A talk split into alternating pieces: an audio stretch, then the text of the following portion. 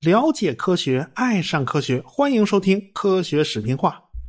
上文书讲到啊，猎鹰九号为了提高运载能力，不得不拼命瘦身呢。毕竟那发动机实在是太稀松平常了呀，这是唯一的办法。所以呢，马斯克他们的措施就特别激进，比如说采用了铝锂合金来建造火箭，为了省钱，开发了特别的搅拌摩擦焊技术。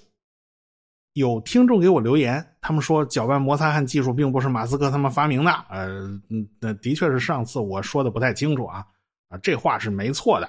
啊，搅拌摩擦焊技术呢，的确是个老技术了，它是为了解决很薄的那种板材焊接的问题。啊，大家要知道啊，这铝板是很难焊接的，所以到现在飞机的机身都是用铆钉铆的。搅拌摩擦焊呢，就是利用高速旋转的那个摩擦头，在两块金属板的边缘进行摩擦，然后利用摩擦产生的高温来融化金属、焊接金属。但是你别忘了啊，那个旋转的那个摩擦头，它不仅仅是加热啊，它还能搅和呢。这把融化的金属给搅和在一块儿了，它甚至能够把一块铝板和一块铜板给焊在一块儿。反正呢，就是说焊接效果也很好啊，现在用的越来越广泛。这不管是飞机船舶还是轿车，那很多地方都在用。但是啊，具体到 Space X 公司，他们要焊接的是两两个相互垂直的铝板啊。这一般的搅拌摩擦焊，它用不上劲儿呢。要解决那个搅拌摩擦焊的摩擦头啊，它四十五度斜着转的问题，所以这是马斯克他们公司特有的问题。所以这个技术也是他们自己去特别开发的。反正呢，马斯克从本质上来讲，他是一个商人，他一切都是要从降低成本的角度出发考虑问题，啊，这样反而比那个国家投入不计成本进步好像还更快一点，因为火箭便宜啊，可以多做测试啊，啊，那胆子大一点也不要紧的，反正没多少钱呢。比如说，为了多装燃料，他猎鹰九号一点一版本就拉长了火箭的长度，它就突破了十五的长径比。十五，这个是中国航天界的一个心理极限。当年拉长东风二号就造成了第一次测试失败，留下了个非常大的心理阴影。但是人家马斯克没这心理阴影啊，所以他也不管啊，他就他他才不管这些条条框框呢。所以呢，这事儿我们就得说道说道了啊。解决火箭大推力的问题，你可以用捆绑式。马斯克偏偏不喜欢用捆绑式，他宁可一根很细很细的火箭里面塞九个发动机。因为捆绑式呢是要独立设计助推器的，在马斯克看来这不划算呐。你助推器中途是要抛弃的，这个时候你回收火箭的第一级，同时还要回收火箭的助推器，那多麻烦呢！如果是一根细长杆子，没有这些叮叮当当的东西，那一次性回收那不就完了吗？可是你推力不够啊，啊，那个加助推器不是解决起飞推力的问题吗？那就只能疯狂压榨火箭的重量啊，那轻点不就行了吗？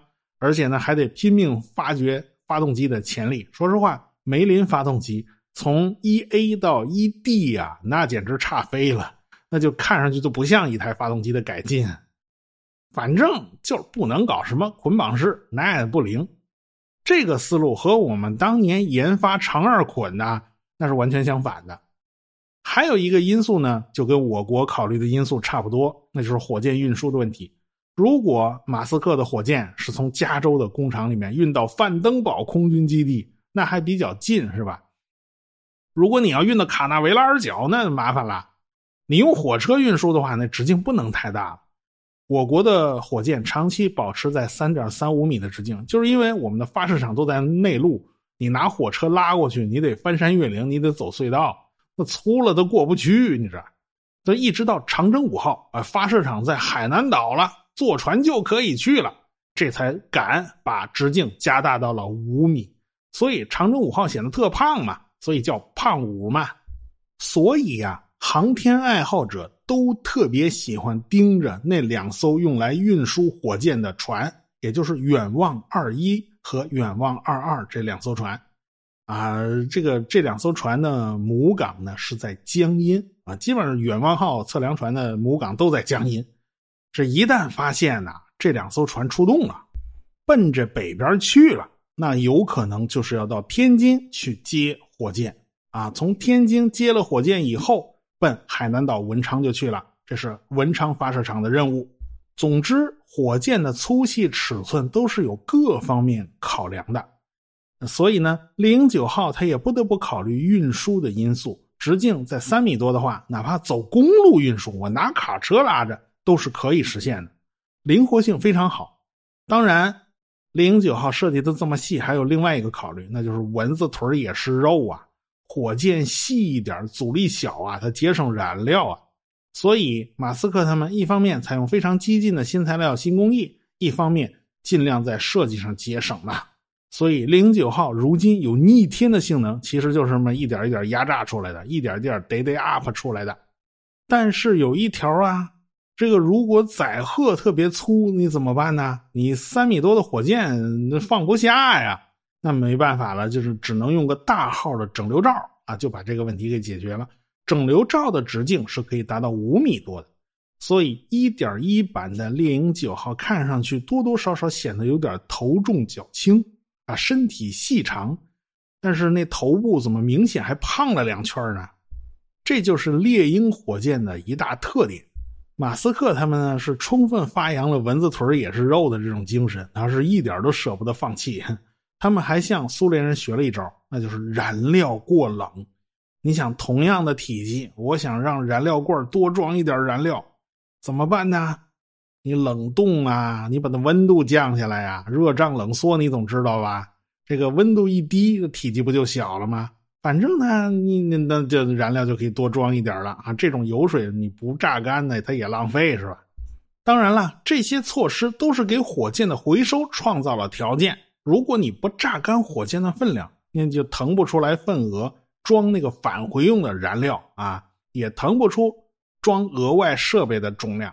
啊，你想要回收啊，你总得装四条支撑腿吧？这四条腿的也得带上天呢，它算也得算在分量头里头啊。所以没办法，这是个死重量，但是又不得不带上。接下来，马斯克要面对的难题就是如何操纵火箭垂直降落。零九号那么细长的火箭，如何在屁股朝下倒着飞回来着陆的这个过程里面，还得受控，这都是没有把握的事情。所以，SpaceX 需要做试验。他做了一个小火箭，只用了一台梅林 1D 发动机。这个火箭叫蚱蜢。火箭的身子呢，就是猎鹰九号1.0的版本，长度32米。下面呢，装了四个固定的着陆腿啊，这些都是不可收的啊，一天到晚它得支棱着。这东西专门就是用来测试火箭垂直飞行的。二零一二年的九月份，蚱蜢第一次起飞了。其实这次没装多少燃料啊。那起飞悬停呢？呃，飞起来一点八米，持续了三秒，就咔嚓一下落了地了。这就是看它能不能飞起来。Space X 的测试啊，从来都是步步为营。一个新火箭从来都是从最基础、最基础的功能做起啊。我就看点一下火，点得着点不着，然后接下来再说。到了十一月份，这蚱蜢又跳起来七米。维持了八秒，你就看吧，那火箭屁股后边猛地喷出一团火焰，然后火箭微微上升没多高，你还没没没搞明白咋回事呢，它就落了地了。这次试验就完了。然后到了十二月份，这个蚱蜢火箭飞起来四十米，维持了二十九秒，起码这个过程里面，整个火箭是可控的，它维持着自己垂直的姿态。到了二零一三年的三月份，这个蚱蜢飞到了八十米高。四月份飞到了两百五十米高，而且它有抗风能力啊！你风大点它也不要紧，它能对抗风。后来嘛，它就越跳越高，到了八月份，蚱蜢飞起来，斜着飞上去，高度两百五十米，横移了一百米，然后再横着挪回来，最后垂直降落。最后一次蚱蜢试飞呢，飞到了七百四十四米的高度，蚱蜢火箭的使命呢，也就算完成了啊。SpaceX 公司基本上就掌握了火箭垂直起降的控制规律。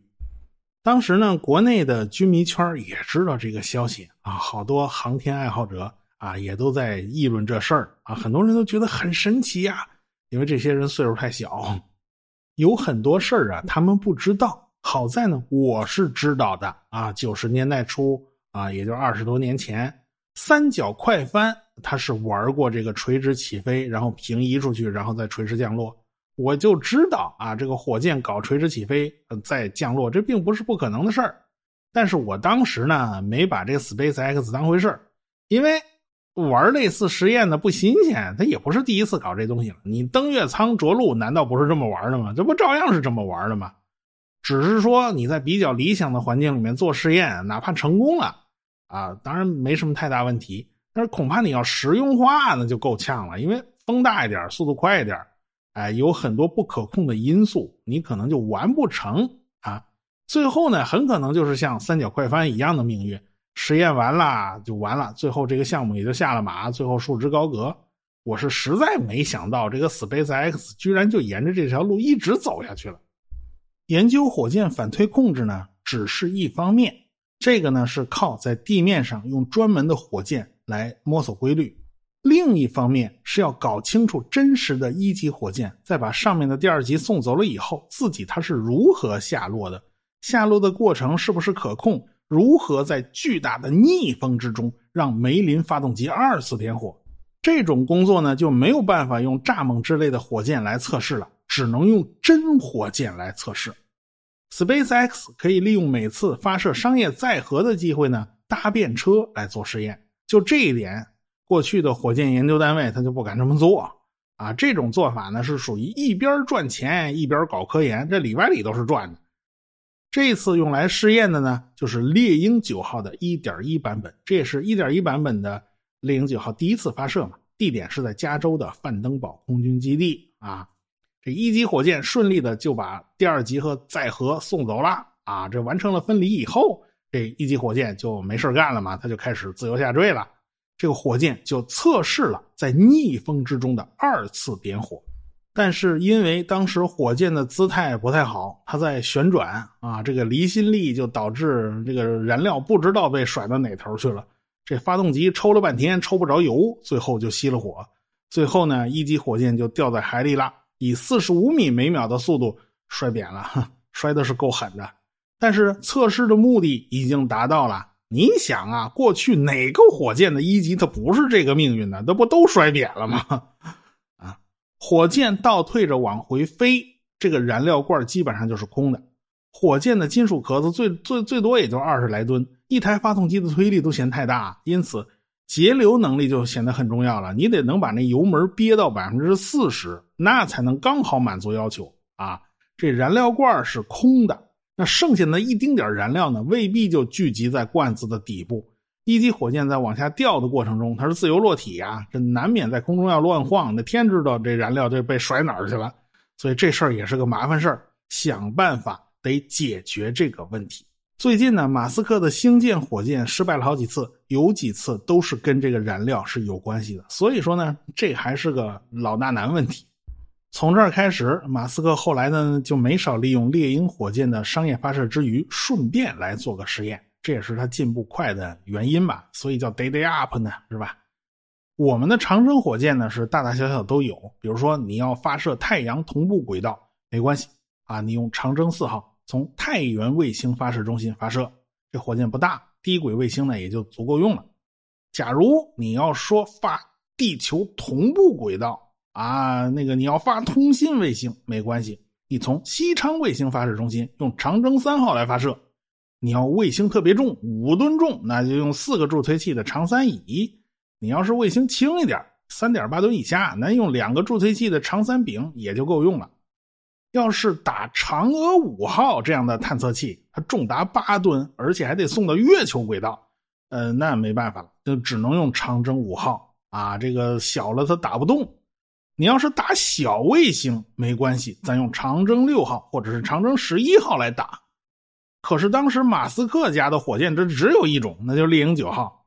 你大卫星是他来打，你小卫星也是他来打。你小载荷嘛，就是多装几颗啊，这一箭多星，这就成一公交车了嘛。它总有载荷比较轻啊，这大卡车没装满的时候，那没装满就好办了。那多余的这个运力就刚好给马斯克做实验嘛。不过呢，有些试验呢还是得在地面上来做。这个蚱蜢火箭呢，就算第一代，它已经退休了。然后呢，SpaceX 的工程师们就利用猎鹰九火箭1.1版的这个第一级，做了一个新的试验火箭，叫 F 九二。呃，这个火箭安装了可以收放的这个支架啊，安装了山格舵，可以利用空气来控制火箭下落时候的姿态。所以呢，这个东西算是蚱蜢的升级版。它同时也有很多特点是跟正式版一模一样，你把它当做一个贝塔版就行了。山格舵这个东西呢，它也不是什么新鲜玩意儿啊，这又是一个充满了俄罗斯风格的玩意儿。当年 N 一火箭就装过山格舵，后来苏联的 R 七七空空导弹呢也装了一个山格舵。美国这边呢，倒也是用过这东西。你看，火箭的逃逸塔用来稳定姿势的，就是这个山格舵了。山格舵的好处就是它的控制效率还是比较高的，你不用太大的动力呢就能驱动。它缺点呢就是它阻力实在是太大了，它全是格子嘛。还有呢，雷达反射截面太大了，它全是九十度的夹角，那反射截面能不大吗？不过这两个缺点在火箭回收控制上根本就不算缺点。因为火箭回收不在乎什么阻力，也不在乎什么是雷达反射截面。反正呢，这个 F 九 R 试验火箭一共飞了五次，最高呢飞到了一千米的高度。马斯克这下心里有底了，他觉得操控火箭的姿态啊，他已经基本掌握了，他就开始在真实的火箭上要使用反推回收技术了。说白了，它叫以赛代练啊。毕竟呢，每次商业发射都是他试验的好机会，咱就没有必要单独花钱再做实验了嘛，是吧？二零一四年的四月，这个猎鹰九号要往国际空间站运货，要发射一枚龙飞船，他顺便就搞了第二次受控载入实验。这一次呢，火箭姿态得到了很好的控制，把下落速度降到了很低很低，所以火箭掉进水里的时候，它居然就没有摔坏。而且掉进水里以后还发了八秒的信号，可惜呢，海上风浪太大，这个火箭最后呢还是被海浪给打坏了啊！这个那反正它也是要沉底儿的啊，反正也收不回来了，它坏了就坏了。反正整个二零一四年，马斯克又搞了几次回收试验，火箭最后呢都是以很慢的速度掉进海里，老掉进海里其实也心疼，但是你下面得有艘船接着呀。那当时那艘船还没做出来呢，所以只能掉海里。到了二零一五年一月十号啊，马斯克就开始搞完全版的回收试验了，也就是要在海上完成回收。他们从船厂订购了两艘大船，这两艘船呢，完全是个巨大的平板，长度九十米，宽度五十米，这大概就是半个足球场那么大。这两艘船的名字还挺怪的，一艘叫。先读说明书号，一艘叫我依然爱你如故号。有人就纳了闷了，这名字怎么都这么长啊？其实呢，这两个名字来自于班克斯的科幻小说，叫《游戏玩家》啊，这就是在向这部小说致敬呢。这次任务出动呢是先读说明书号，在计划好的落点呢就等着猎鹰九号的第一集。猎鹰九号的第一集再把第二集和龙飞船送走了以后。这就算没他的事了，然后他就开始自由下坠了。这个时候，山格舵张开了，在控制着一级火箭的下落姿态。这是第一次在实战中使用了山格舵，取得了大量宝贵的数据。但是呢，到最后啊，控制火箭山格舵那个液压油都不够用了啊，这个火箭失控啊，你只靠发动机的偏转没有办法完全控制火箭的姿态。最后呢，这个火箭就斜着撞到了船上，起火爆炸了。马斯克原来预计啊，这液压油呢，起码得用上四分钟。结果这次呢，这个下落回收的这时间超出了百分之十啊，这这液压油就不够用了。看来呢，下次液压油呢得多带一点。不过呢，现在呢，马斯克干脆就用煤油、用燃料来当液压油，省得用专门的液压油了呀。这也算是一劳永逸啊，就解决这问题了。当年的土星五号发动机啊，就是那个 F 一发动机，它就是这么干的。所以这招它也不是新鲜的技术。到了二月份啊，这个猎鹰九号还有发射任务，这一级火箭还可以做个回收实验。